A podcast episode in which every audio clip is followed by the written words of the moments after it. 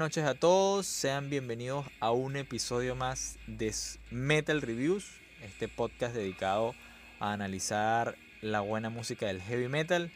También tenemos por allí algunas reseñas de rock. Y bueno, soy yo el que da la bienvenida en esta ocasión. Eh, no se asusten, Pablo está aquí conmigo, mi gran compañero, mi gran hermano. Pero hoy tenemos un episodio distinto, un episodio diferente, en donde él va a ser ahora el protagonista y va a dirigir la batuta de este nuevo episodio, el cual estamos muy emocionados de presentar. Y bueno, escuchando, digamos, el, un poco del álbum al cual vamos a hacer mención el día de hoy, esta noche. Pero bueno, nada, acá presento a mi gran amigo Pablo González, hermano. Salúdalos a todos y bueno, continúo con esa gran introducción. Muy buenas noches a todos, gracias líder por la introducción. Muy buenas noches, bienvenidos a un nuevo episodio de Metal Reviews. Y tienes razón líder, digamos que yo tendré cierto protagonismo en este episodio. Así es. como... cabe destacar que yo conozco la banda antes que tú y digamos, mm, debido a mi gusto variado, puedo apreciar algunas cosas que quizás tú no y a veces pasa lo contrario. Pero opiniones hay distintas y mientras haya tolerancia no hay problema con eso. Así es, así es. No, Pablo, muchísimas gracias, gracias por siempre estar acá. Y bueno, e, esta, este podcast no será más que una conversación, una, un podcast de aprendizaje para muchos que no conocemos la banda, ¿no? Este, y que bueno, más adelantito vamos a ir presentando, vamos a ir conociendo. No sin ello significa que no, digamos, esté a ciegas con el disco. Sí escuché eh, varios o la mayoría de sus temas, ¿no? Estamos hablando de la banda Amorphis, ¿no? Una gran banda finesa de, bueno, heavy metal, vamos a llamarlo así. Haciendo, digamos, o citando al gran Alex Layo. Este, porque ha sido una banda que ha tenido varias etapas. Es una grandiosa banda también que ha pasado por el death, por el doom, por el metal progresivo, por el folk. Bueno, de verdad que hablar de ella también es extenderse muchísimo. Pero hoy, como hemos hecho mención, Pablo, digamos, tiene la dirección en este álbum, que es un álbum muy especial, sobre todo porque trata un tema muy particular, ¿no? Y que ha servido de inspiración de grandes obras de la literatura clásica, por así decirlo. Entonces, Pablo, te dejo a ti para que nos dejes una breve reseña o nos comentes acerca un poco de la banda, ¿no? Para yo posteriormente pues hablar un poco del álbum también. Entonces, bueno, gracias líder, gracias, gracias, aunque digamos que para seguir con la costumbre de los episodios anteriores, antes de, digamos, empezar con el tema como tal, que como lo mencionamos anteriormente, estaremos viendo cómo influye la literatura, en este caso histórica, en las letras de algunas bandas del metal. En este caso nos centraremos en el Kalevala, una epopeya finlandesa que reúne, digamos, eh, ciertos relatos relacionados con las historias del país. Entonces esto influye en cierta manera a muchas, digamos, en, eh, al arte y al arte en la pintura, por ejemplo, y, e incluso la música, sobre todo en el metal. Pero bueno, líder, este, antes de iniciar con eso, quisiera preguntarte cómo estuvo tu semana musicalmente. ¿Escuchaste algún trabajo clásico o alguna, digamos, algún nuevo trabajo? Bueno, Pablo, gracias. Esta parte del podcast no puede faltar, evidentemente. Y bueno, gracias a ti, pues siempre lo recordamos. Sí, estuve escuchando unos trabajos clásicos, por así decirlo. Este, estuve escuchando el álbum Virus de Heavenly Estuve escuchando, sí, una excelente banda francesa. Eh, por allí también tendremos una sorpresa más adelante sobre ellos. Este, y bueno, estuve escuchando también el disco o el álbum One Nation Underground de la banda Il Niño. También una banda que, bueno, ustedes como sabrán, soy fanático de la banda, me encanta muchísimo. Los he seguido desde su primer álbum. He escuchado prácticamente casi toda su discografía. También recomiendo mucho ese álbum. Y bueno, escuché también eh, de, la misma banda El Niño el álbum Confessions. Para mí es el favorito.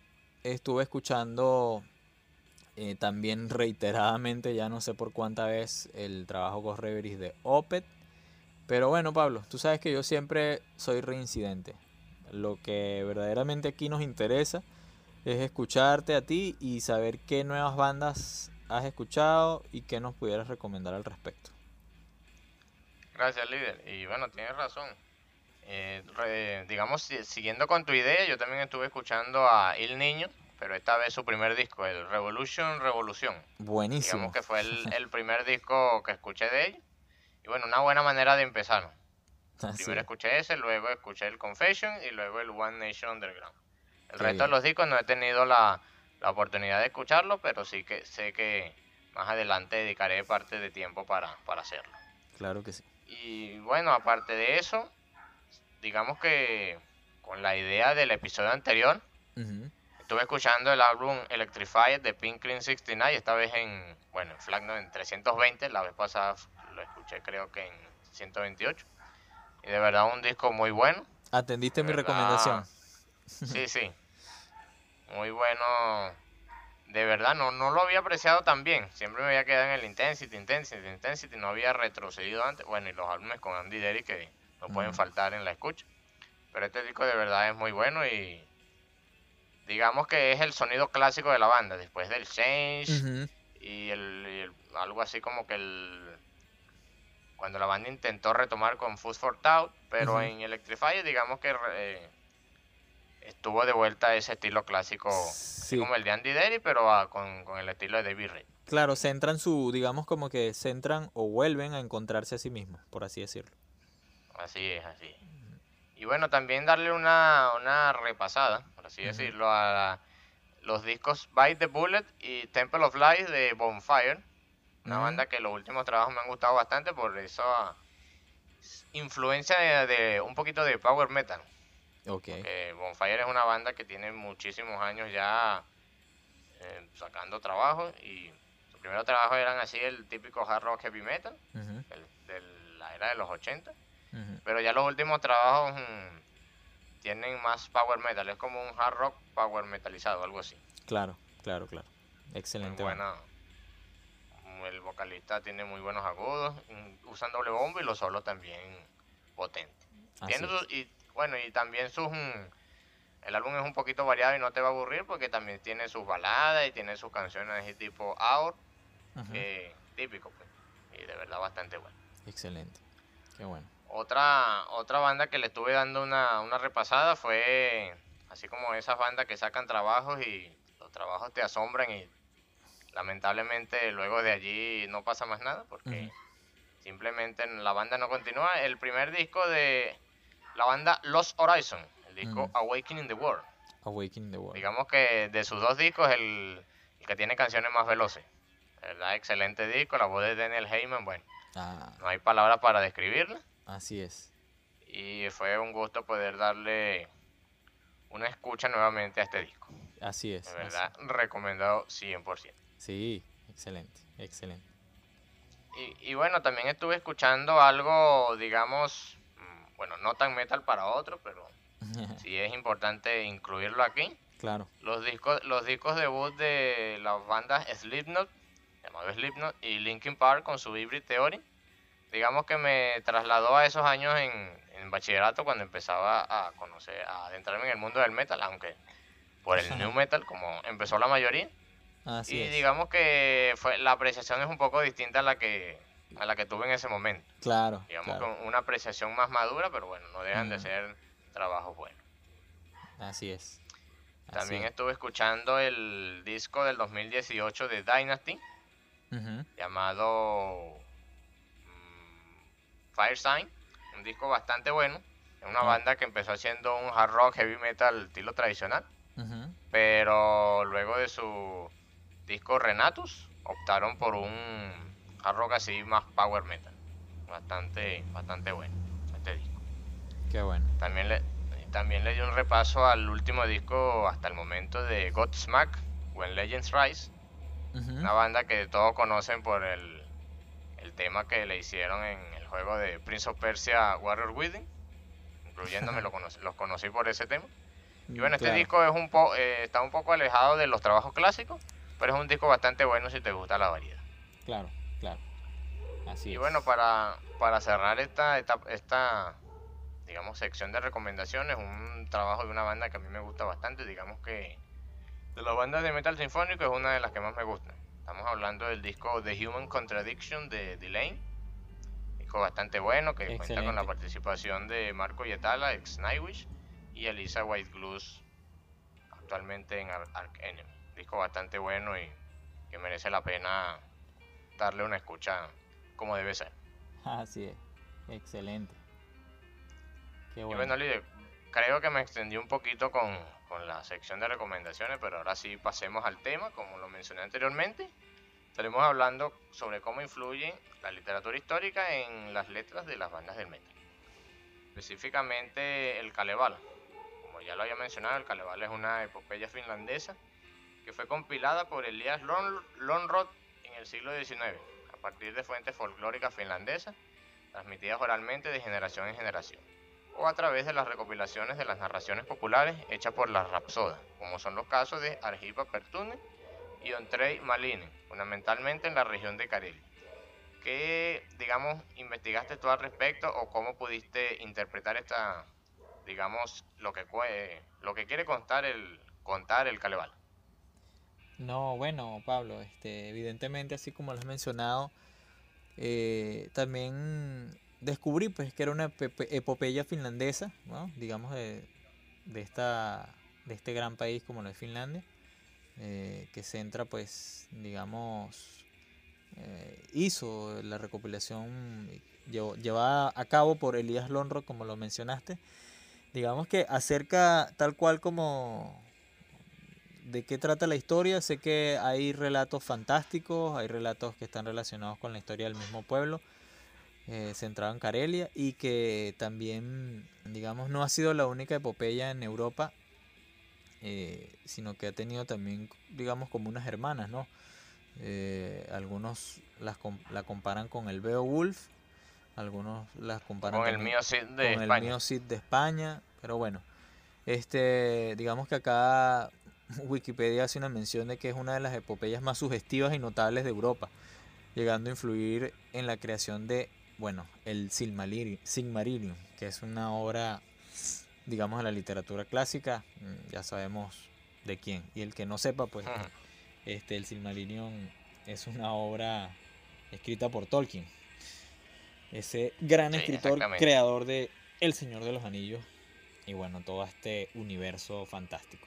Pero bueno, sin perturbarnos más en el tema, pues hoy estaremos hablando eh, particularmente de este álbum, ¿no, Pablo? Que hace, digamos, una mención especial, incluso en los temas, en la mayoría de los temas, pues, así como lo reseña también, digamos, la biografía del álbum. Eh, sabemos que el Carebala es un poema que tiene, bueno, es una epopeya que tiene muchísimos poemas, algunos incluso sugieren que la cifra redondea a los 50.000. Pero... está dividida por, en poemas.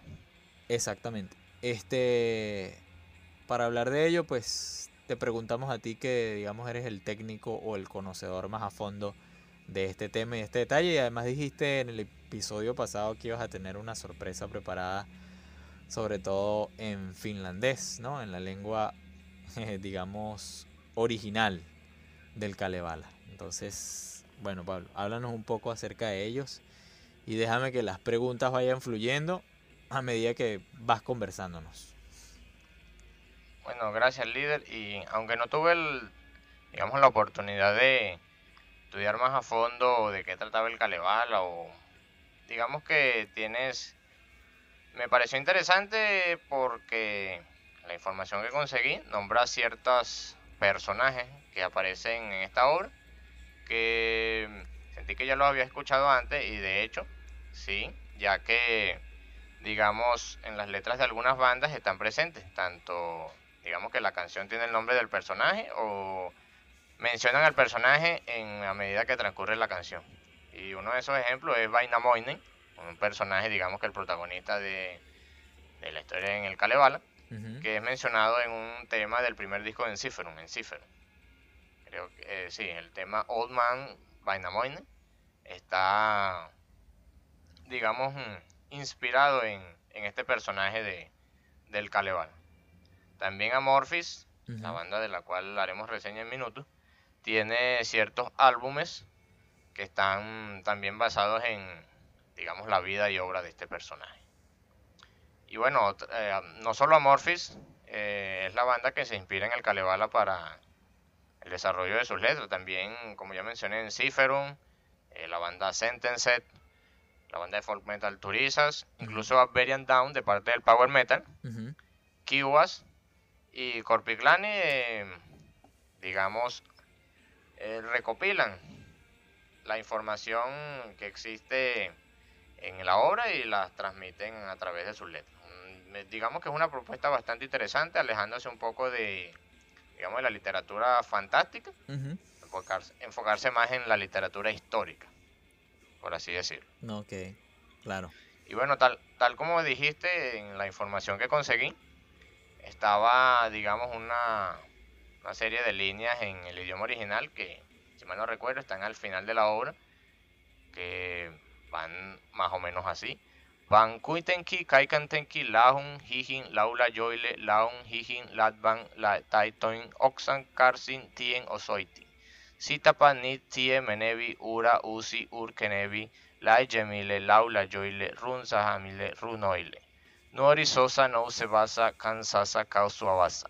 Perdón mi finé y se interpretaría algo así como, ya está el camino señalado, se abre una nueva senda, ante cantores más ilustres, bardos más ricos en canciones, entre los jóvenes que crecen, entre la estirpe adolescente. Digamos que esta es la manera con que termina esta epopeya finesa. Excelente. bueno, no soy un, digamos que sí me gustaría aprender el finés, pero para ser la primera vez no salió tan mal. Bueno, a mí me pareció genial. Yo no sé qué opinan ustedes, muchachos, pero de verdad que manejas una buena pronunciación, Pablo. Eso fue practicando con, el traductor también varias veces. si lo hubiese hecho a la primera, seguro no me sale. Excelente. Eh, mencionaste algo bastante interesante acerca del Kalevala. Dices que, digamos, se centra más que todo en eventos históricos y no tanto en lo fantástico, ¿no? Pero sí también, como digamos dice la descripción, eh, hace como un, una mención especial o un homenaje a esos héroes de carne y hueso.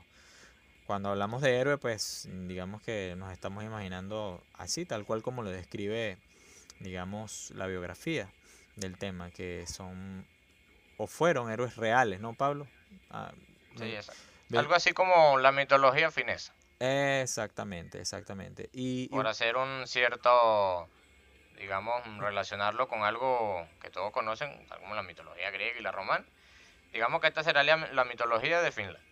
Exactamente. Sí, porque de hecho también, digamos, la información que encontramos y de lo que estamos manejando, también dice que rosa a lo divino, ¿no? Y, y claro, todo este tipo de, digamos, de temas que vienen eh, digamos, inspirado en estos cantares que pasan de generación en generación, porque básicamente así, así es como se conservan o se preservan las epopeyas, muchachos. Este, van de generación en generación, digamos, recitándose o cantándose o digamos expresándose en el pueblo mediante digamos las canciones de arrullo eh, canciones de victorias populares de guerras bueno que pasaron hace mucho tiempo, etcétera. Yo me imagino que en el Kalevala la situación es totalmente similar, sobre todo pues porque Europa es un, digamos, es un continente rico en muchísima cultura, sobre todo, digamos, historias épicas, ¿no?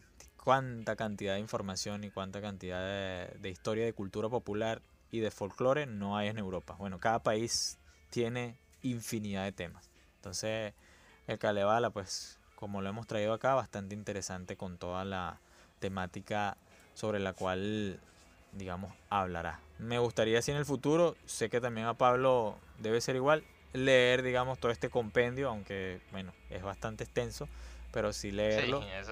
Y descubrir su historia, más allá de, digamos, hacer una breve mención, sino como que profundizar un poco más. Pero excelente, Pablo, excelente tu, tu interpretación del finés. Y bueno, te dejamos para que nos digas quizás algún otro detalle acerca del Kalevala o prosigamos al siguiente punto, como tú lo desees. Bueno, digamos que por ahora no tengo nada que aportar acerca de ello, aunque a medida que se vaya avanzando en, el disco de Amorphis se va se irá mencionando el Calebar. Así es. Y bueno, este, como lo habíamos mencionado, eh, el disco del cual reseñaremos es el segundo disco de la banda, el Tale from the Thousand Lakes, disco lanzado en el año 1994, que contó con la formación de Tommy Kobusari en la guitarra rítmica y en la voz, la voz gutural, la voz, la voz que predomina en, este disco. Esa Holopainen en la guitarra líder, el cual digamos que le agrega ese sonido folk. Sonido folk en este disco no está presente de manera de instrumentos de viento, como la gaita o la flauta, sino con melodías como con la guitarra. Algo así como en Cipher, por hacer una comparación. Okay. Eh, continuando con la formación, Oli Pekka Line en el bajo, Jan Reichberger en la batería y Casper Martenson en el teclado quisiera acotar que acá el teclado tiene cierto protagonismo en atmósfera, creando esa atmósfera épica que te sumerge, digamos, en esos pasajes fríos de Finlandia. Algo así como el trabajo de Jane Wirman en el primer disco de Children of Bodom, en el Something Well, que no aportaba tantos solos ni, ni tanto trabajo por separado, sino más bien crear armonías y crear atmósfera. complementar la melodía aportada por la guitarra. Este así es. Bueno, fue un, álbum lanzado bajo la discográfica Relapse, producido por Thomas Escorberg y la misma banda. Y bueno, el género, cada canción tiene un estilo muy variado. Hay canciones en Dead Doom que recuerdan a los primeros Paradise Lost, en el, su disco Lost Paradise, incluso en el Gothic. Algunos toques progresivos, incluso algún, no tanto de parte del metal, sino más bien del rock progresivo de los 70, más que todo por el sonido del teclado, ese efecto del teclado no recuerdo ahorita su nombre, pero sí es lo que caracterizaba el rock de aquella época, el rock progresivo. Sí, sí. Y bueno, el folk metal, como ya me han mencionado, eh, marcado por la melodía de la guitarra, no tanto por instrumentos folk, por así decir. Y bueno, un death metal melódico, ya que la banda en su anterior disco, Karelian, de Karelian Isthmus, practicaba un death metal, pero de estilo más puro, sin tanta melodía. Acá digamos que optó más por la melodía y, una propuesta más interesante y más variada que su anterior trabajo. Así es. Ya después de esto, haciendo un, digamos, un, un pequeño viaje por la discografía de la banda, la banda cambió, optó, bueno, optó por contratar un vocalista a tiempo completo, con voces limpias. Y bueno, el sonido se tornó más melódico. Luego, más adelante, en el álbum Eclipse eh, entró Tommy Johnson, que aportaba tanto voces guturales como voces limpias, recordando un poco a. Se le compara con Nick Holmes de Paradise Lost, por su voz gutural. Y de verdad yo lo escucho y de verdad se parece. Y bueno, a ti que digamos que este disco no te atrapó, por adelantar un poquito, te recomendaría los últimos dos discos, Under, Under the Red Cloud del 2015 y Queen of Time del 2018. Digamos que la producción en estos discos es bastante buena y de verdad es un poquito, bueno, bastante distinto al estilo de, de Tales from the Thousand Lake, pero es Amorphy y sigue siendo Amorphy. Claro, así es. Y bueno, cabe destacar que en ciertas reediciones que se le hicieron al disco, hubo una de ellas en donde se le incluyó el EP Black Winter Day se le añadió tres canciones, incluso un cover de una de un tema llamado Light My Fire de la banda The Doors. Así es. Yo lo escuché y, y de verdad no, no, te esperas eso, pero de verdad una muy buena interpretación. Excelente. Y bueno, líder, antes de antes de empezar a reseñar el disco, quisiera contar un poquito de cómo conocí a la banda. Digamos que mi primer mi primer acercamiento a ella fue buscando, digamos, en, Wikipedia cuando estaba buscando información sobre Enciferum. Como que había conocido Enciferum primero y, y estaba buscando como más canciones de ellos para, para que me gustaran más. Hay un EP de Enciferum llamado Dragon Heads, donde la banda realiza un cover de un tema de este disco. Entonces yo había leído que era un cover de Amorphy y luego cliqué, leí a Morphy, una banda, entonces me apareció la información Y empecé exactamente por este disco, escuchando la versión de, de, ese tema que al cual le habían hecho cover en Cipher. Y de verdad un disco que a la primera no me, no me sorprendió, porque digamos que yo estaba buscando más algo más power, más melódico, no algo de atmósfera tan oscura. Pero cuando más adelante, cuando empecé a tolerar ese estilo, digamos que sí me atrapó. Y bueno, últimamente, en los últimos días, cuando estaba dando la escucha para el episodio de hoy, eh, pude observar que me estaba perdiendo de un gran trabajo, al menos para, en mi opinión. Quizás no tanto para la tuya, pero en mi opinión sí. Claro, claro, así es.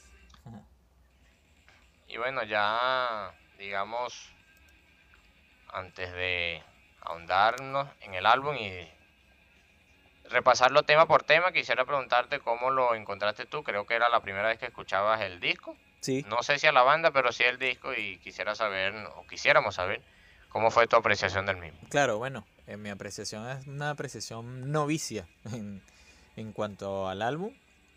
Eh, sí conocí a la banda hace bastante tiempo, escuché uno de sus trabajos eh, físicos, o sea, físicamente, un CD, este, que me prestó un primo también, mm, que conocía la banda en aquel entonces. No recuerdo ahorita cuál era el álbum, quizás si vea la, si veo la carátula sí lo reconoceré. Pero escuché, no me llamó mucho la atención, estaba más también en la onda del power, no, digamos que no, no me atrapó mucho.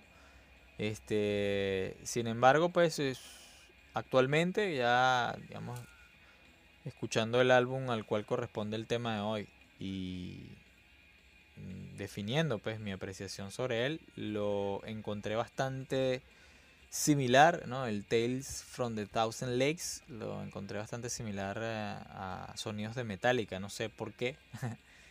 Eh, sobre todo en la parte de la composición de las guitarras, los riffs de la guitarra, el, digamos que el mismo efecto del pedal de la guitarra me recuerda mucho a, a Master of Puppets. Y bueno, ya a medida que vas ahondando en el álbum te vas dando cuenta de que tiene bastante carga atmosférica oscura, eh, por supuesto, pues la voz gutural te traslada a un death así bastante con bastante influencia de doom. Y la atmósfera es sin duda eso, pues bastante oscura y bastante amorfa, por así decirlo, gracias a la banda Amorphis. Entonces, sin embargo, pues no puedo, digamos, criticar al álbum porque en realidad las escuchas fueron muy pocas, por así decirlo. Pero como siempre comentamos, acá estamos para escuchar de todo, para aprender de todo y para asimilar, pues eso es lo bonito de poder, mm, digamos, disfrutar de la tecnología hoy en día, que tenemos una amplia variedad de opciones y siempre, digamos que saber de todo es muy bueno y muy provechoso.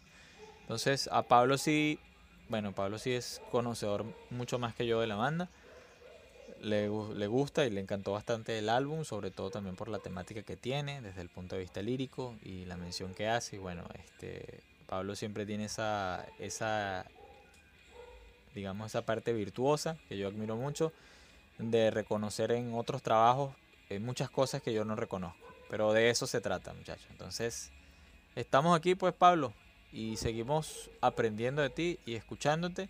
Yo quería preguntarte también, tenía bajo la manga algunas cuantas preguntas. Este... Adelante, líder, pregunta lo que consideres pertinente en este caso. claro, gracias. Este es un álbum eh, que al principio mencionaste, digamos, hay un ligero cambio, o no sé si sea ligero o bastante drástico. Hay la inclusión de voces limpias, por así decirlo, ¿no? Este, sí, sí. Pero Amorphis, ya en sus trabajos, digamos, recientes, últimos, por hacer mención. Eh, yo he escuchado algunos que otros temas, ya digamos que no, no de tan lleno, por así decirlo, pero es, el contenido es mucho más melódico, el contenido es mucho más, digamos, incluso se siente como un poco más comercial, ¿no? Sin, sin digamos, sin este, ofender a la banda, por así decirlo. Eh, ¿Por qué, digamos, o a qué piensas tú cuál es la causa que se deba a este, digamos, este cambio en sus raíces y que han pasado, digamos, por tantas, por tantas etapas? Has tenido la etapa Dead, la etapa Doom, la etapa progresiva, la etapa Fall. O sea, ¿qué, qué opinas tú al respecto? ¿Qué piensas tú acerca de que, digamos, Amorphis es una banda multi, digamos, multigenérica? ¿Lo consideras igual o, o, piensas que es una banda que es original en todos sus ámbitos? Bueno, líder, este, en lo que he escuchado a lo largo de su discografía, una banda que empezó un sonido muy oscuro, death metal puro, sin voces limpias ni nada. En este disco, el Tale from the Thousand Lakes, disminuyen bastante esa rudeza del dead y bueno, dejándola, digamos, en su, su mínima expresión y agregándole melodía, toques progresivos incluso esa atmósfera con el teclado y esas melodías folk de parte de la guitarra. Ya con el cambio de vocalista, digamos que a esto se debe en cierta parte el primer cambio drástico. Ya que acá es un cambio, pero un cambio no tan drástico, algo, algo leve. El cambio drástico este, surge en su cuarto, sí, cuarto trabajo llamado Tuanela, donde cambian a un vocalista eh, de voz limpia, tiempo completo. Tommy ya pasa a, solamente interpretar la guitarra rítmica, a centrarse solamente en eso. Y bueno, el, este vocalista, Pasi Cos, no recuerdo su apellido, se, digamos que aporta ese sonido limpio a la, a, la banda, a su música optando por un estilo de que mezcla de rock progresivo, de heavy metal, incluso un poquito de de Duncy y Stoner, por así decirlo. Así es.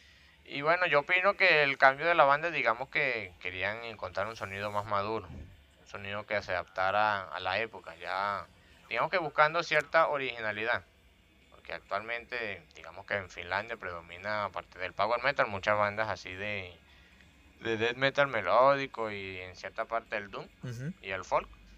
Y ellos quisieron optar por un sonido, digamos, poco común en esa parte, ya que el estilo, yo lo describiría, el estilo que practican actualmente es algo así como un heavy metal melódico progresivo. Mm. A excepción de las voces culturales que, bueno, pero no tienen tanto énfasis en las voces culturales como en los primeros discos. Como antes, claro, claro. Como antes, sí. Yo, yo... Como el, disco de Carolan Ismus y este disco. Eh, claro, claro. No, este. Yo, al igual que tú, considero, pues, o digamos que. Has dicho algo muy acertado sobre Amorphis. Originalidad no les falta. O sea, pienso que es una de las bandas más originales dentro del heavy metal y de toda la historia del heavy metal. Sobre todo porque he escuchado, digamos, más que todo, eh, alguno que otro tema de sus trabajos, digamos, posteriores, mucho más posteriores, estamos hablando ya cerca del año 2007, 2010, por allí, digamos que aleatoriamente, ¿no? Y sí encontré a la banda, digamos, bastante originalidad, temas que nunca pensaría escuchar dentro del, dentro del heavy metal, ¿no? y precisamente ahí te doy la razón y bueno, también te dejo con, con digamos, esa opinión porque a mí me ha parecido bastante diverso, digamos, todo lo que han hecho. Y escuchando el álbum, digamos, que, que estamos tratando hoy, el Tales from the Thousand Lakes, es evidente que, bueno, también hay una carga de, de digamos, una influencia, no sé, por así decirlo, de elementos del rock así como psicodélico de los años 70, de lo que tú hiciste mención. Ese efecto... Sí, que todo por, por, el efecto del teclado. El efecto del teclado, sí. Y hay como mucha... Hay como mucha participación del teclado, no desde el punto de vista solista, ¿no? Como estamos acostumbrados en el, en el deck metal melódico, pero sí es, digamos, mm, tiene como una carga más así. ¿Sabes a qué me recuerda? atmosférico. Ajá, me, recuerda mucho a, digamos, esa presencia del teclado en, digamos, en bandas como Opeth que eh, esa carga, digamos, del teclado no es eh, protagónica, sino que es una carga, digamos, más de... Complementaria. Ajá, exactamente, complementaria. Entonces, allí, en ese aspecto, me recuerda mucho a, esta gente de Opeth y, que usan el efecto, el efecto Hammond, que le da ese, no sé, ese, ese sabor de los 70 bastante particular. Muy interesante este punto y, y sobre esto que has hecho mención, Pablo. Entonces, bueno, sin interrumpirte más, síguenos disparando información sobre este, sobre este gran álbum, el Tales from the Thousand Lakes, que sería algo así como que relatos o historias de, los, de, los mil lagos. Así es. Sí, haciendo alusión a Finlandia, que se le conoce como la tierra. De, la, tierra la tierra de los mil lagos. Así es. Realmente yo pensé que solo estaba el lago Bodon, pero no. Son más de mil lagos. 144 mil, creo. Si no recuerdo. Imagínate, un dato interesante que no conocía del país. y bueno, ya digamos entrándonos en, el disco. El disco eh, tiene un tema introductorio que se llama Thousand Lakes dominado enteramente por el piano que te va sumergiendo lentamente en una atmósfera que recuerda al frío paraje de la Finlandia antigua, digamos que te va, va retrocediendo en el tiempo. Así es. A esos, esas primeras épocas de, de Finlandia, esa tierra épica. Y bueno, ya luego de este pequeño, pequeña introducción, tenemos el primer tema como tal, Into Hiding, te había, mencionado anteriormente, yo la primera vez que lo escuché fue de mano de Enciferum, que aparecía en su EP Dragon Heads. Y luego escuché la, la propia, la versión original, por así decirlo. Un tema que inicia muy a lo Doom Metal, algo así como Paradise Lost en su primer disco Lost Paradise. Pero luego ya se hacen presente, ahí un poquito, eh, digamos que Amorphis practica el primer estilo, el estilo de su primer disco pero ya luego empezando la primera estrofa, que cabe destacar que estas letras no fueron escritas por ninguno de los miembros de la banda, sino que fueron tomadas directamente del Kalevala. Interesante. Interesante. Cada letra del disco fue tomada de un poema del Kalevala. Digamos que la banda, el trabajo que realizó fue en lo musical. Bueno, en lo lírico sí, como que adaptar un poquito allí, pero eh, en, digamos, en poca instancia. Claro. Ya que la información de todo eso ya estaba a la mano, por así decirlo, en, el Caleval. Y ellos la interpretaron en menor instancia. Y bueno, acá tenemos las, las letras del disco. Y bueno, este disco tiene la, la, bueno, la voz cultural de Tommy presente en el disco anterior. Pero aquí se, ya se nota el cambio por la melodía folk de la guitarra líder de, de Holopain y por la voz limpia, que es interpretada por Billy Tuomi, un vocalista que no conocía, y luego busqué información y está presente en, un proyecto así navideño de Finlandia llamado Raskasta Juhula, que está presente Timo Cotiperto y muchos músicos del Power Metal, pero bueno, no nos no viremos hacia otro sentido. Y bueno, un tema que digamos, para resumirlo un poco, te muestra el cambio de la banda. Te lo muestran cómo la banda se inclina más por la melodía que por la dureza del death metal. Sigue estando presente el death metal, sobre todo en la voz, pero ya por otros elementos musicales sabes que es otra cosa. Sabes que es Atmorphy, pero sabes que es un Atmorphy distinto a la vez. Claro. No sé si. Bueno, no sé si tú tuviste esta apreciación particular de cada tema o solamente hiciste un análisis general. No, bueno, digamos que ha sido de manera general. Eh, yo, digamos, sin, sin esconder mi, mi apreciación sin, sin justificarla, encontré, digamos, al álbum la mayoría de los temas muy similares, ¿no? Pero como hice mención al principio, siempre tú descubres o vas un poco más allá de lo que, digamos, yo quizás pueda oír o viceversa. Yo quizás voy un poco más allá en, algunos, en algunos otros trabajos de lo, de lo que tú no percibes eh, un poco. Entonces, bueno, digamos que en este caso para mí fue la mayoría de los temas eh, representaban esa atmósfera así oscura, extraña, eh, digamos las líneas melódicas que habían dentro de algunos temas, como en, como en el caso de, bueno, por ejemplo, de Into Hiding, mm, tienes esas voces así, que son bastante tenebrosas, ¿no? Por así decirlo. Pero precisamente eh, el álbum tiene que hacer mención a ello porque está tocando, digamos, una epopeya épica con un corte así bastante, digamos, extraño, extravagante. Eh, pienso que el disco se ha acoplado a, la totalidad, a lo que quería hacer mención, digamos, en este caso, la banda, ¿no? Que era personificar o, digamos, interpretar de manera adecuada toda la atmósfera eh, necesaria para la proyección de las letras de este álbum. Y, fíjate que no conocía el detalle sobre, eh, digamos, la estructuración de las letras en cuanto a cómo hicieron, mm, me sería bastante interesante, digamos, saber, quizás más adelante sabremos de eso, cómo fue, digamos, la toma o cómo, cómo fue el proceso para la conjunción entre las letras y la melodía y la composición de lo que realizó la banda. Pero bueno, como has dicho, fueron tomadas expresamente de allí.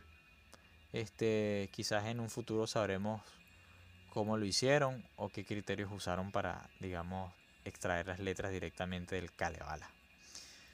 Pero bueno, nada, Pablo. Este, digamos que este álbum que ha sido bastante atmosférico, sobre todo por la por la parte que juega el teclado. Este, no solamente el teclado ha jugado un papel fundamental, sino también la guitarra. Yo no sé si tú este, lo apreciaste de manera similar, pero la guitarra logra conseguir una atmósfera bastante folk, pese a que no hay instrumentos que son, digamos, o que tienen este origen o estas raíces netamente folk. Eh, creo que tú lo mencionaste, o si no lo mencionaste, bueno, este, podrías opinarnos acerca de eso ahorita mismo. Claro, líder, y bueno, específicamente el tema que le sigue a Into Hiding, que es de Castaway, eh, empieza con eso, con melodías folk en la guitarra líder por parte de Holopine. Algo así como si escuchaste en Cipher primero y luego regresaste a Morphy, te darás cuenta que es cuenta. algo similar allí. Exacto. Pasa que digamos que en Cifero no tiene esta atmósfera tan oscura y Amorphy sí. Ah, Pero es, digamos que es lo mismo. Es lo mismo que aplica, lo mismo que aplica en Cipher es lo mismo que aplica Amorphy en este caso. Sí. Y el tema de Castaway es, digamos, el mejor ejemplo para notarlo. Un tema con la voz gutural, acá sí no hay voces limpias. Ajá. Exacto. La, la voz que domina es la gutural en su totalidad y está presente esa melodía folk. Y bueno, el intro es bastante, me gusta bastante digamos, ese, esas notas con la guitarra líder. Y bueno, los riffs de parte de la guitarra rítmica también, digamos, riff muy, no tanto doom, pero sí un poquito más en, la, en, lo progresivo. Y bueno, el teclado, como siempre, añadiendo su toque atmosférico. Y también ciertas melodías en, cierta, en esa parte. Excelente. Excelente. Bueno, luego de, de Castaway sigue el tema First Doom, tal como lo indica su nombre, es un doom metal denso y pesado. Que, bueno, si lo hubiese escuchado sin saber que era Morphy, perfectamente lo hubiesen encasillado o en el primer disco de Paradise Lost o en su segundo disco, el Gothic. sea por el, la atmósfera densa o por, mm, digamos, ese sonido denso también, pero un poquito melódico por parte de la guitarra, ya que el Gothic de Paradise Lost presenta esos elementos. El, el Lost Paradise, el primero, es más denso, pero el Gothic sí presenta cierta melodía. Entonces este tema First Doom es algo así como Paradise Lost emulado en, en Amor. De verdad, muy bueno. A mí me gustó. O sea, tienes también cierta melodía, pero es muy mini. Digamos que el Doom Metal es lo que predomina acá. Claro. Algo que, digamos, encontré bastante interesante, que en, eh, eh, todas las canciones no manejan un mismo estilo. Exactamente. Digamos que la banda se pasea por varios estilos a través de las ah, canciones. Coincido contigo. Está con el death metal melódico, melodía folk, doom metal, progresivo y así va. Te coincido contigo, así es. De verdad bastante bueno. Y bueno, el tema que le sigue a First Doom es un tema que, que tiene un dato muy curioso. uno de los temas más conocidos del disco, Black, Black Winter Day, donde toma protagonismo el teclado. Digamos que ese efecto que tiene el teclado al principio es la melodía que al escucharla sabes que estás escuchando Amor y sabes que estás escuchando el Tale from the Thousand Lakes. y, y, está presente. Perdón, Pablo, disculpa que te interrumpa. Este álbum tiene una, una cuestión bastante interesante. Yo quería preguntarte acerca de eso. No sé si tienes datos sobre ello, pero eh, el nombre del álbum es Tales from the Thousand Lakes, ¿no? Pero tiene una barra inclinada y dice Black Winter Day. También hace mención como que, digamos, el nombre del álbum eh, también se llama así, Black Winter Day, precisamente como el tema de este quinto, o el quinto tema de este álbum, ¿no? Bueno, tengo tu, tu, respuesta para eso, líder, y es que, digamos que, como tú conoces, hay álbumes que se lanzan en múltiples reediciones, ya sea con temas bonos, edición japonesa, que mm. lo, como parte de un split con otra banda, que le incluyen, digamos, un, algún EP, alguna cuestión. Algo así pasó con, con este disco en una de esas ediciones le incluyeron un EP que la banda lanzaría posteriormente llamado Black Winter Day, que contenía el tema homónimo y tres temas más. Interesante. Entonces, digamos que esa versión que tuviste es la versión que incluye el EP Black Winter Day, que al final del último tema de, del álbum como tal, Tale from the Thousand Lakes, están agregados esos temas. Ah, perfecto, perfecto. Hay una versión que contiene el, el, cover de, de, Doors, como ya había mencionado. Light My Fire. Y hay otra versión que. Light My Fire. Y hay otra versión que, eh, que se le añade el, el EP Black Winter Day. Excelente, excelente. Yo sabía que Pablo tenía una respuesta para esto, muchachos. que bueno, lo mencionaré acá y los invito a escucharlo, pero digamos que para este para esta reseña, para este episodio, me centré más en los temas del disco original. Hasta el Magic and Mayhem, ¿no? Y, allá hasta el Magic and May. Perfecto. Eh, igual les comento por si quieren darle una escucha. Genial, genial. Y bueno, antes que se, bueno, eso lo no lo voy a mencionar ahora por si se me olvida más adelante. claro. que mencionas Magic and Mayhem, eh, la banda posteriormente con Tommy Johnson lanzó un disco recopilatorio de varios temas de la era de con Tommy Koibusari como vocalista. Digamos que con una mejor producción, una atmósfera no tan doom, digamos como de lo, del estilo anterior. Y de verdad, de este disco está presente la versión de Into Hiding y Black Winter Day es bastante bueno. Te, te recomiendo que le des una escucha a ese álbum recopilatorio llamado Magic and Mayhem. Perfecto, lo haré, lo haré, Pablo. Gracias. Y también hasta el del tema Light My Fire le hacen una, digamos, una, una reedición. Mm, excelente. Bueno, continuando con Black Winter Day, es un tema donde la voz gutural y la voz limpia están presentes, curiosamente recitando el mismo verso, pero en distintos momentos de la canción. Y bueno, el dato curioso que iba a mencionar es que quizás a ti te interese bastante, es que Children of Bodom, en su disco del 2015, el I Work It Chaos, claro. como tema bonus de una edición especial, tiene este tema, Black Winter Day, interpretado a los Children of Bodom. Genial digamos que, bueno, tiene la atmósfera del death metal melódico de Children, de este tema de amor. Curiosamente, este ese tema, ese cover, apareció en un EP titulado Tales from the Lake Bottom, donde aparece esa versión de, de Children of Bodom de Amorphy. Y Amorphy realizó una versión de, del tema Every Time I Die de, de la banda que ya mencioné anteriormente. Hicieron como un crossover allí. Crossover, algo así. No sé si lo has escuchado, si no, y te invito y lo invito a todos a que le den una, una revisada por ahí. Sí, es bastante interesante. Sí, gracias, gracias Pablo. Bueno, líder, continuando en el tracklist del disco. Así es. Drowned Made. Un disco donde la, la melodía está presente desde el primer momento. La melodía de guitarra se extiende a través de los primeros segundos del tema luego da paso a una voz gutural que permite definir completamente el terreno del death metal melódico. Digamos que el estilo que predomina en Drowned May es el death metal melódico. Death metal melódico en su totalidad.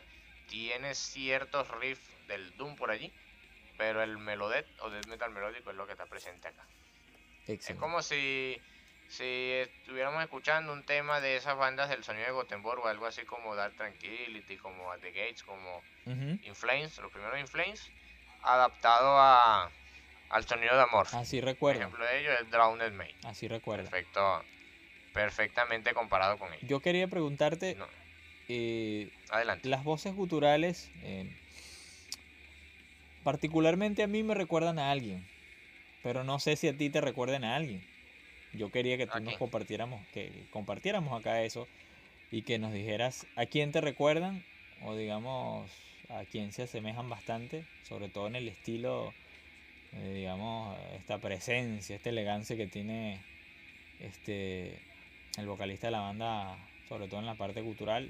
Bueno, a, mí me recuerda mucho a alguien, pero yo quiero escucharte a ti primero a ver si, si, si te sugiere la voz de alguien. Bueno, en las escuchas recientes sé que, bueno, entre tantas cosas que uno escucha hay una que se no las pasa por alto, pero sí lo, lo encontré, le encontré cierto parecido con algo que, que ya había escuchado, pero no, no doy con, con quién. No sé si tú tengas la respuesta a mi duda. Bueno, sí, yo su voz gutural y digamos su estilo de, aplicar la voz gutural me recuerda muchísimo a Johan Head, el vocalista de Amon Amar, este, sobre todo por, la prolongación de digamos los, los guturales o las frases guturales que golpean cada tema y, y esa parte me agradó muchísimo, bueno, en la mayoría de los temas, como se sabe. Este, pero sí me recuerda muchísimo, no sé si a ti te recuerde un poco. Pero... Ahorita que lo, que lo menciona así, eh, a, John Head de Amon Amar, y también un par de bandas también de Finlandia, de death metal melódico y doom metal así, este, Insomnium y Omnium Gatherum. También. También, también. Tienen, ese estilo así adaptado a la época actual con una mejor producción, pero digamos que es el mismo estilo. Es un estilo, claro, es un estilo este que digamos ya tiene su propio sello, ¿no? Por así decir. Y no, no escapa tampoco de Amorphis eh, para la época, ¿no? Actualmente no sé cómo estarán sonando sus voces culturales, pero al momento de la grabación del álbum, ya por ahí por los años 1994, pues me recuerda muchísimo a, a, este vocalista de Emon Amar. Pero imagínate, Emon Amar creo que todavía no, no, no, no se definía en cuanto al género que iban a hacer, ¿no? Estos suecos de esa genial banda también de death metal. Eh, yo los llamaría también death metal melódico, ¿no? Pero bueno, Pablo, viene In the Beginning. Y te quería hacer otra pregunta también interesante. Adelante. Esa Holopainen. Sabemos que Holopainen es un apellido bastante importante dentro de la escena metalera finlandesa o finesa. Porque Holopainen también lleva por nombre Thomas, que es, digamos, un señor del teclado y un compositor, bueno, de primera de la banda Nightwish, digamos, el, líder, de, Nightwish. Pero ¿tiene relación esa Holopainen con Thomas Holopainen? ¿Son familiares? yo no lo sé. No sé si tú tienes alguna respuesta para esto o si quedará la duda. Porque estuve investigando y no encontré nada al respecto. Pero no sé, quizás Pablo sepa algo. Bueno, yo, líder, yo también tuve esa duda. Y de hecho busqué información y no encontré algo. No, no. Encontré algo que sustentara ello. Algo así como lo que pasa con Flor Jansen y Mark Jansen de Epica y Flor Jansen de Night. No hay, no hay nada que los relacione. Quizás es como decir un apellido, bueno, eh, Pablo González y José González por allá, pero pues, no. Algo así. Quizás Holopainen es un apellido común dentro de Finlandia. excelente, excelente. Entonces, bueno, te dejo con In the Beginning y para que nos comentes un poco acerca de ese tema. Bueno, In the Beginning es un tema donde la banda al principio empieza de manera densa y pesada con esos riffs del doom metal que como digo nuevamente recuerdan a Paradise Lost. No es una copia de Paradise Lost, pero digamos que es una muy buena adaptación. Recuerdan mucho, sí es cierto, así es. Sí, sí. Y bueno, y no todo el tema es Doom. Digamos que este es uno de esos temas donde la banda se pasea por varios géneros. En los temas anteriores predominaba uno, acá la banda se pasea y digamos que predominan en partes iguales muchos géneros. Ya que luego da paso a melodía propia del death metal melódico y riff del rock de ese rock progresivo de los 70. así es. Digamos que es más rock progresivo que metal progresivo. Y bueno, el teclado aquí tiene cierto protagonismo ya que produce un acompañamiento armónico en la guitarra líder de esa Holopine. Al principio no se escucha mucho, pero bueno, si lo escuchan en baja calidad, pero al escucharlo en FLAC y atentamente si lo escuchan. Está la, digamos, la, la melodía de Holopainen y en el fondo así se escucha el teclado. Y bueno, al, fin, al final que el teclado también tiene ese protagonismo con, con esa, ese sonido que recuerda un poquito a Deep Purple. No sé por qué todo lo relaciono con Deep Purple. es una pero sí tiene ese sonido. Sí. Sí tiene ese, sonido. De verdad, un tema... Es eso, ¿no? comienza pesado, pero a medida va evolucionando. E, este tema, Pablo, eh, a mí me, me, me, me causó una impresión, no sé si tú lo notaste también, pero eh, cuando digamos hacemos mención al Doom, ¿verdad? Eh, en mi caso por lo menos siempre hay una confusión, no una confusión este, por ignorancia, sino una confusión, digamos, desde el punto de vista musical, en el sentido de lo que mis sentidos, valga la redundancia, perciben. En The Beginning es un tema que a mí se me presenta como bastante gótico. No sé si tú, si tú opinas igual. Eh, eh, bueno, yo en realidad no conozco mucho acerca del Doom, pero quizás pudiera yo disparar aquí ignorantemente que el Doom sirve de influencia al Gothic o el Gothic sirve de influencia al Doom. no sé si es correcto lo que estoy diciendo, pero yo quería preguntarte acerca de eso. Al comienzo del tema, eh, digamos, la hay como una voz así limpia que, que recuerda mucho a, a este tipo de bandas, no sé, Anatema, eh, qué sé yo. Y, y recuerdan... Ajá, y recuerdan, por supuesto, obviamente está la carga también de Paradise Lost, ¿no? Por así decirlo, con el Doom, pero hay mucha similitud entre el Gothic y el Doom, Pablo. ¿Tú, tú, tú qué piensas de eso? ¿Qué, qué, qué impresión, digamos, te causó, aparte de, bueno, saber de que hay una mezcla o hay una fase dentro del, del tema de muchos géneros, ¿no? Por así decirlo. Bueno, sí, digamos que ese tema también se, se torna confuso. Sí. Mi opinión y en base a mi interpretación, el Gothic nació del Doom. Ah. Hay muchas bandas que empezaron con ese sonido. Bueno, muchas bandas empezaron con un sonido death metal. Ajá, así es. Luego redujeron esas voces guturales, optaron por voces más rasposas, presente más que todo en el tercer disco de Paradise Lost está presente esa voz que no es gutural, pero no es limpia del todo. Ah, en el tema Chase of God. Este, digamos que las bandas empezaron haciendo death, luego eh, optaron por voces más rasposas. Le añadieron en cierta parte teclado para formar eh, armonía, voces femeninas para ese duelo, digamos, bella y bestia, voz gutural masculina y voz limpia femenina. Y digamos que en base a toda esa unión y, y a todo ese crossover, por así decirlo, nació el Gothic. Entonces, en conclusión, el Gothic nace del Doom. Ah, así es, así es. Ya que incluso a Parada y Lost se le, a veces se le erróneamente se le califica como una banda de gothic. muchas personas no piensan así. Muchas personas dicen que sí por su segundo disco que se llama Gothic. quizás de allí salió el nombre del género. Ah, quizás, quizás. Pero sí, el, el Gothic y el Doom tienen cierto, cierta relación. Digamos que, digamos que el Gothic pudiera ser hijo del Doom, ¿no? Por así decirlo. Sí, el, el Gothic tiene más melodía que el Doom. Así es. El Doom tiene más una atmósfera más pesada y más densa. Así es. Excelente. Entonces, algo así como citar ejemplo, el eh, tomando otra vez a Paradise Lost, que digamos Paradise Lost es influencia total en este disco. Así es. El, su primer disco, Lost Paradise, sería Dead Doom. Su disco Gothic sería algo así como Doom con ciertos toques de Gothic. Y algo más Gothic así sería, por ejemplo, el Draconian Times o el Icon. El Draconian Times es, bueno, para mí es una joya, de verdad definitivamente. Y algo, algo así por, por definirlo en... Bueno, y si nos vamos a otra banda, por ejemplo en Anatema, el primer disco, Serenades, si mal no recuerdo creo que así se llama, eh, sería Dead Doom. Y ya con su segundo disco de Silent Enigma, ya virando un poquito hacia lo lo, lo cierto es, Pablo, que dentro del heavy metal y dentro del metal no hay un género puro, por así decirlo. Sí, siempre un género tiene parte de aquí y parte de por allá. Totalmente, totalmente de acuerdo. Entonces, bueno, gracias por tu, por tu comentario. Gracias por todas esas opiniones. Eh, como siempre, a todos los que nos escuchan, pues no somos, eh, digamos, los creadores o los dueños absolutos de la verdad.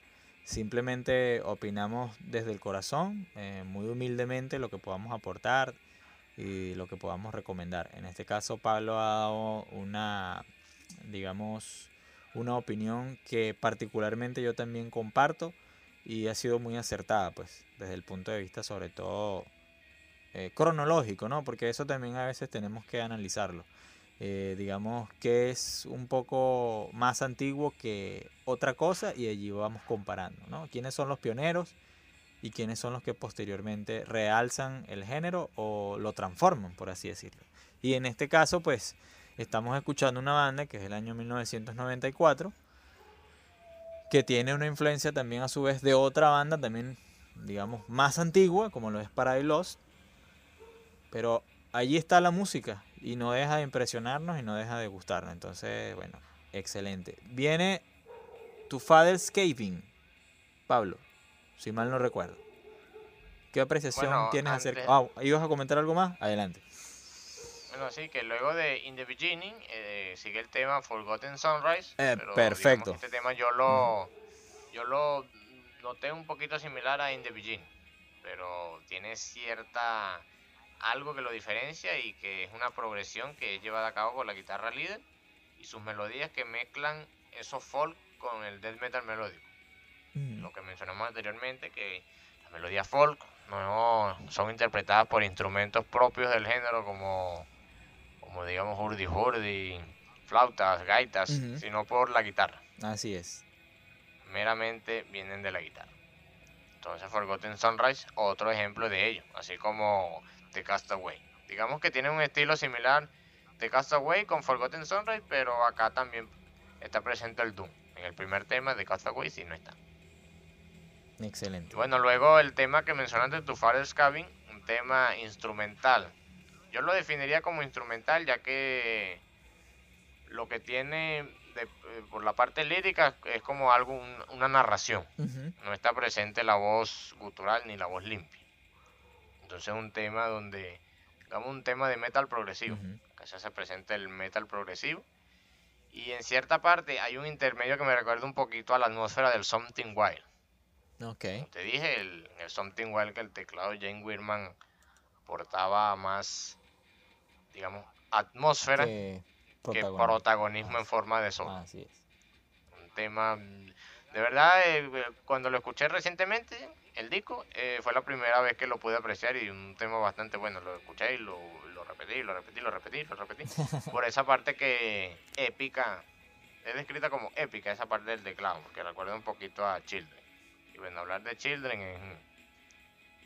encontrar algo similar a Children es emocional. Así es, así es. Entiendo tu emoción. imagino que también te pasa así. Y bueno, ya finalizando el disco, el último tema, Magic and Mayhem una canción lenta que está enfatizada en potentes riffs, recordando en cierta manera, como yo digo, acá hacemos énfasis en nuestra opinión subjetiva, no tenemos una opinión absoluta. Así es. Lo, lo encontré muy similar a Celtic Frost en sus primeros discos.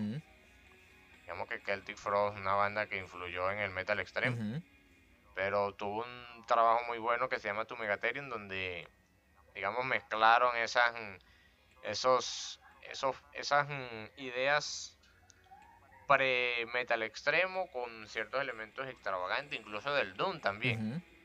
Entonces, esa, eso de Celtic Frost es, digamos, apreciado aquí por, de mi, por mi parte. No sé si tú lo aprecias así o si otra persona me dice, no, yo no lo aprecio así, pero como dije, es una opinión subjetiva, no tenemos la, la verdad absoluta. Y yo lo noto así. Claro. Es una canción enfatizada en riff, que recuerda un poquito a Celtic Frost. Y digamos que una manera muy buena de terminar el disco. Luego, como ya había mencionado, si le sigue un tema de tema Light My Fire de The Doors. Y en otras versiones le siguen tres temas más del EP Black Winter.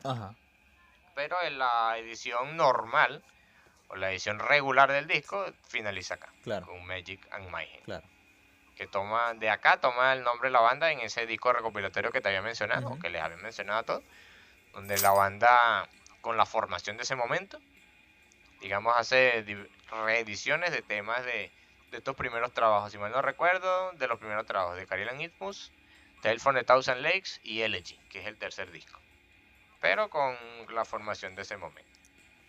Excelente. Bueno, líder, algo que quisieras aportar del disco, algo que quisieras comentar que se te haya pasado por alto antes de dar la puntuación del mismo. No, bueno.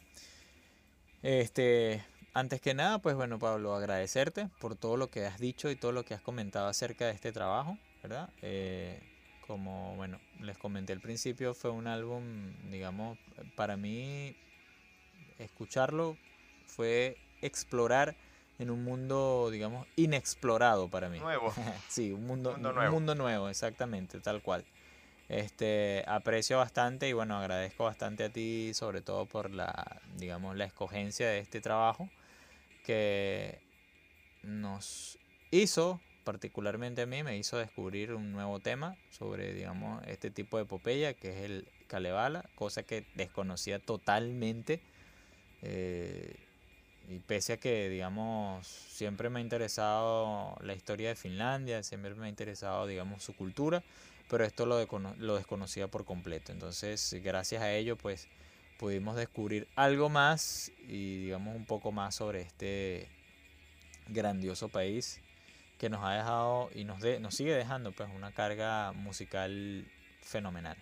Entonces, no, bueno, nada, este, digamos que yo reitero lo mismo, siempre me, siempre es inevitable, digamos, no comparar con lo que ya tienes de referencia, los riffs me recuerdan mucho, sobre todo, digamos, la parte del pedal. El efecto del pedal me recuerda mucho al sonido de Master of Puppets, ¿no? En cuanto a las guitarras rítmicas, ese tipo de riff, ese, ese sonido, al escucharlo, digamos, de inicio, eso fue lo primero que disparé. Y me.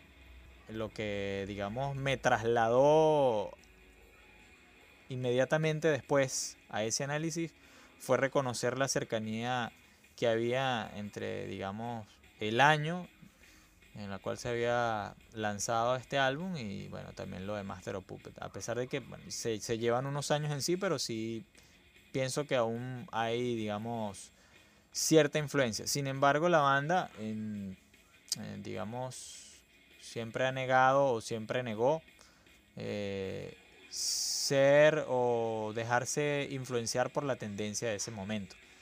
Entonces supongo que acá quisieron imprimir, ¿no?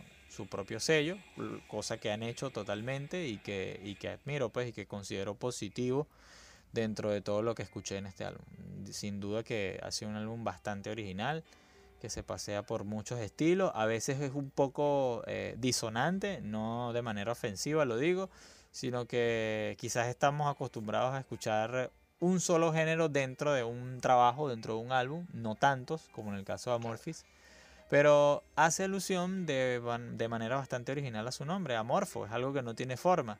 Y, y bueno, estos, estos panas han querido hacerlo así y me parece súper genial porque es irreverente y, y bueno, fantástico. De verdad que los invitamos a que escuchen no solo la discografía actual de Amorphis, sino también sus trabajos, digamos, antiguos. Yo tuve la oportunidad de escuchar así, digamos, abuelo de pájaro, como decimos nosotros, eh, Folk of the North, es un tema que pertenece al EP del cual mencionó Pablo, Black Winter Day, de esa edición. Yo escuché una edición distinta a la que escuchó Pablo. Pablo se centró en, digamos, en el álbum original o secuencial, cronológicamente hablando.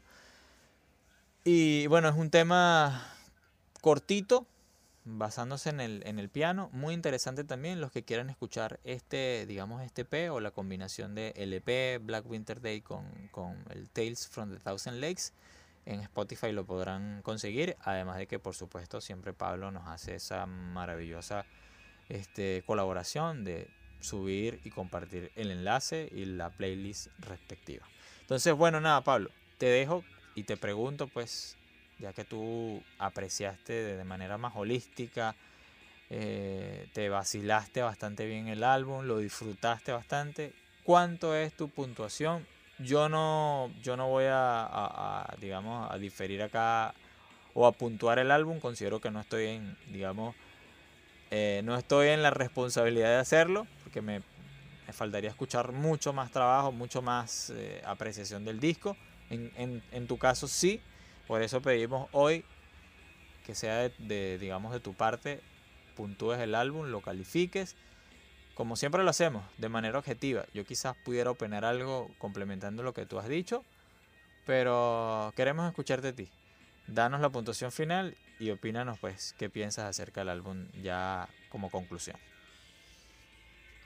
Bueno, de, de manera concluyente, resumiendo todo lo dicho anteriormente, disco variado que se pasea por varios géneros a través de sus canciones, no es como tú lo habías mencionado, un disco que donde predomina cierto género y que en cierta parte se, se aparece algo de otro, sino que acá en una misma canción se pueden pasar por varios géneros. Empieza Doom, pasa por el folk, pasa por el death metal melódico, termina en el rock progresivo. Todo eso en una misma canción está presente acá y es algo que aprecié más que todo últimamente. Que yo primero había escuchado folk metal, pero ¿dónde está el folk metal? Me había preguntado. Hasta que me escuché las melodías en la guitarra, se me vino a la mente en cifro y finalmente lo entendí. Y bueno, en base a la última escucha que hice, más que todo yo al principio me, había centrado en la primera mitad del disco. No sé por qué siempre cuando escucho la primera mitad del disco tengo una opinión y luego que escucho la segunda mitad tengo otra.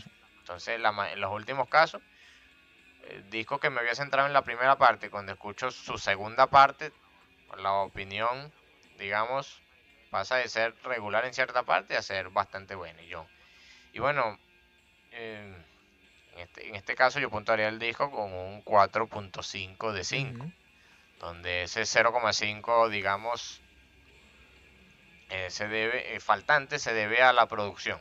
Como me dijiste, hay discos que para esta época, 1994, su producción es mucho mejor, escuchan mejor, pero bueno, hay ciertas condiciones que, que afectan eso y no estamos para echarle la culpa a alguien en ese caso.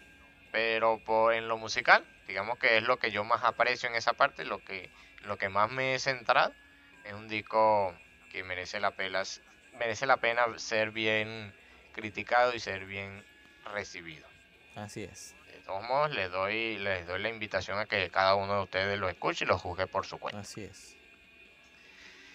Y bueno, líder, ya para finalizar, recordando la playlist del episodio, estaremos compartiendo el disco entero. Trataré de conseguir la versión donde está el disco con el EP de Black Winter Day, incluso el cover de, The Así es que cada uno le dé una su respectiva Así es.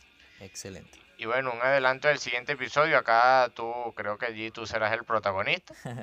y bueno, te dejo a ti para que nos hable hacia dónde nos vamos a trasladar y de qué banda vamos a hablar y de qué género vamos a hablar en el siguiente Gracias, gracias Pablo. Y bueno, así es muchachos. Este, Pablo, agradecido lo que has dicho acerca de, la, de las producciones, pues, del, de los álbumes. Yo también quería reiterar eso. Este, yo te lo comenté, eso lo hicimos tras bastidores, eh, preparándonos para el podcast. Y, justamente le comentaba eso a Pablo, pues que en algunas ocasiones o en la mayoría de los casos a veces eh, siempre juzgamos por la producción, nos vamos de lleno a eso, ¿no? Eh, yo asumo, digamos, o considero que ese es uno de mis errores al apreciar un álbum o al escuchar un álbum o un trabajo en especial. Pero influyen muchos factores, influyen muchos, muchas condiciones, así como dijo Pablo, no sabemos qué condición económica o qué condición, digamos, qué apoyo tenía la banda en ese momento. Este, pero no por eso deja de ser bueno el álbum. Entonces, incluso muchas bandas recurren a, a digamos, esta estrategia de que luego que han, digamos, editado o lanzado un álbum, luego lo reeditan, lo vuelven o, digamos, lo remasterizan, ¿no? Por así decirlo, aunque reedición y remasterización son dos cosas distintas, pero ahí se ve, digamos, el empeño, el trabajo de la banda en querer mejorar todo esto. Y sé que en el caso de Amorphis también sucede igual. Entonces, bueno, nada. Pablo me ha dejado a mí, digamos, la palabra con respecto a la banda, al álbum sobre el cual vamos a estar hablando en el próximo episodio. Nos vamos a trasladar a Francia ¿sí? A este gran país también, digamos que tiene metal y un metal muy bueno, de excelente calidad. Este, sobre todo, bueno, pues eh, hay bandas de la talla como Gojira, ya muchos conocemos acá, somos fanáticos también de la banda, de su trabajo, de ese groove metal genial que hacen. Pero no nos vamos a, a, lo extremo, nos vamos a ir nuevamente a lo melódico, nos vamos a ir, y esto va a ser a lo melódico en extremo. por así decirlo. Porque, bueno, Pablo, tú sabes que es así. Me, me, me, apoyas en, me apoyas en lo que digo. Es una melodía extrema, pero excelsa. Estamos hablando de la banda Heavenly y con su álbum, en el cual vamos a tratar Dos to Dos, del polvo al polvo. Un álbum excelentísimo sobre el cual estaremos hablando. es un álbum también conceptual. Eh, eh, se, basa o se centra en una historia, digamos, de la cual genera muchas pasiones. Eh, ha sido este tipo de historias basadas en, los vampiros, bueno, tiene una trayectoria casi que infinita dentro de la literatura clásica, juvenil. Bueno, este, no lo trataremos como álbum conceptual. Ya para el siguiente episodio hablaremos o, diremos el punto sobre el cual trataremos a, a, este álbum, pero es un álbum de verdad con una carga melódica muy interesante, muy magnífica. Y bueno, esta, esta super banda, yo los considero así, fanático número uno de, de Heavenly. Merece la pena ser escuchado en todos sus álbumes, ¿verdad? No solamente en el 2 to 2, pero bueno, elegimos el 2 to 2 por ser, digamos, uno de los más representativos.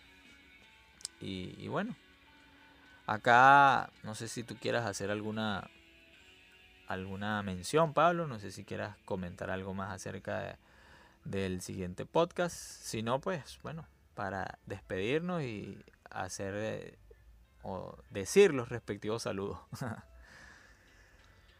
Bueno, sí, líder, quisiera comentar que escogimos este disco porque es como que la consagración de la banda, ya que su tercer disco tiene dos placas anteriores, pero el primero, bueno, el primero a mí me parece bueno, pero sería algo así como un, como un clon de Iron Savior. Tiene la misma producción de Iron Savior, la misma, eh, digamos, efecto en la voz de Iron Savior, la guitarra suena igual, es como un disco de Iron Savior. Tienes razón. El Coming from the Sky. Es, bueno y bueno, hasta participa Pete Silk de Iron Savior allí. Pero digamos que no, era tan heavy en ese momento. Ya con el segundo disco, Sign of Time, ya empieza a virar un poquito la cosa, a cambiar. Y ya con el 2 to 2 es una cosa, una banda completamente distinta. totalmente. Así es. Entonces por eso escogimos este. Así es, así es. y bueno, un disco que siendo sincero desde ahorita no lo he escuchado en su totalidad, solamente un par de temas y bueno, tengo bastante trabajo para el siguiente episodio, pero allí aportaré, aportaré mi gran es, es un álbum... Mm, cuenta con eso que, cuenta con, que te apoyaré en ese caso. sé que sí, sé que sí, Pablo. Y, y estoy muy emocionado porque más me emociona el hecho de saber de que no lo has escuchado, de que es un álbum, digamos, inexplorado para ti. Y sé que te va a encantar y también así como sé que les va a encantar a muchos que les guste digamos este estilo de género recordemos que Heavenly en este álbum hace digamos yo lo catalogaría como un power metal melódico un extreme power metal melódico por así decirlo pero con mucho virtuosismo eh, sobre todo la parte compositiva ¿no? de todo el álbum el trabajo que hace Benjamin Soto en la voz es espectacular. Pero de eso estaremos hablando en el siguiente episodio. Bueno, Pablo, yo quiero, bueno, despedirme y no sin antes agradecerte una vez más todo este apoyo, toda esta, esta clínica que nos diste sobre este álbum, el Tales from the Thousand Lakes de Amorphis. Un álbum sumamente recomendado para los amantes de este género, de este estilo para las personas que quieran descubrir algo nuevo, innovador, original, con un sello propio, único que no se consigue en ninguna otra parte del metal, del heavy metal. Y como siempre, pues Finlandia llevando su bandera, representando esa bandera espectacular en la música. Entonces, yo me despido muchachos. Acá vamos a estar dejando que suene el tema Black Winter Day para que se lo disfruten, lo escuchen, recomendado por Pablo.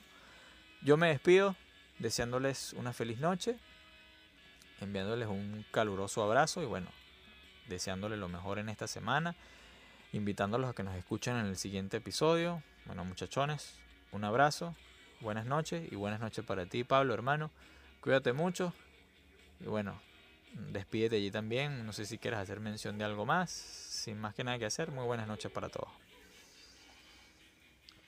Gracias, líder. De verdad, digamos que fue una experiencia no antes vista que hablar de un disco que no, que digamos lo habías estudiado por primera vez para el episodio.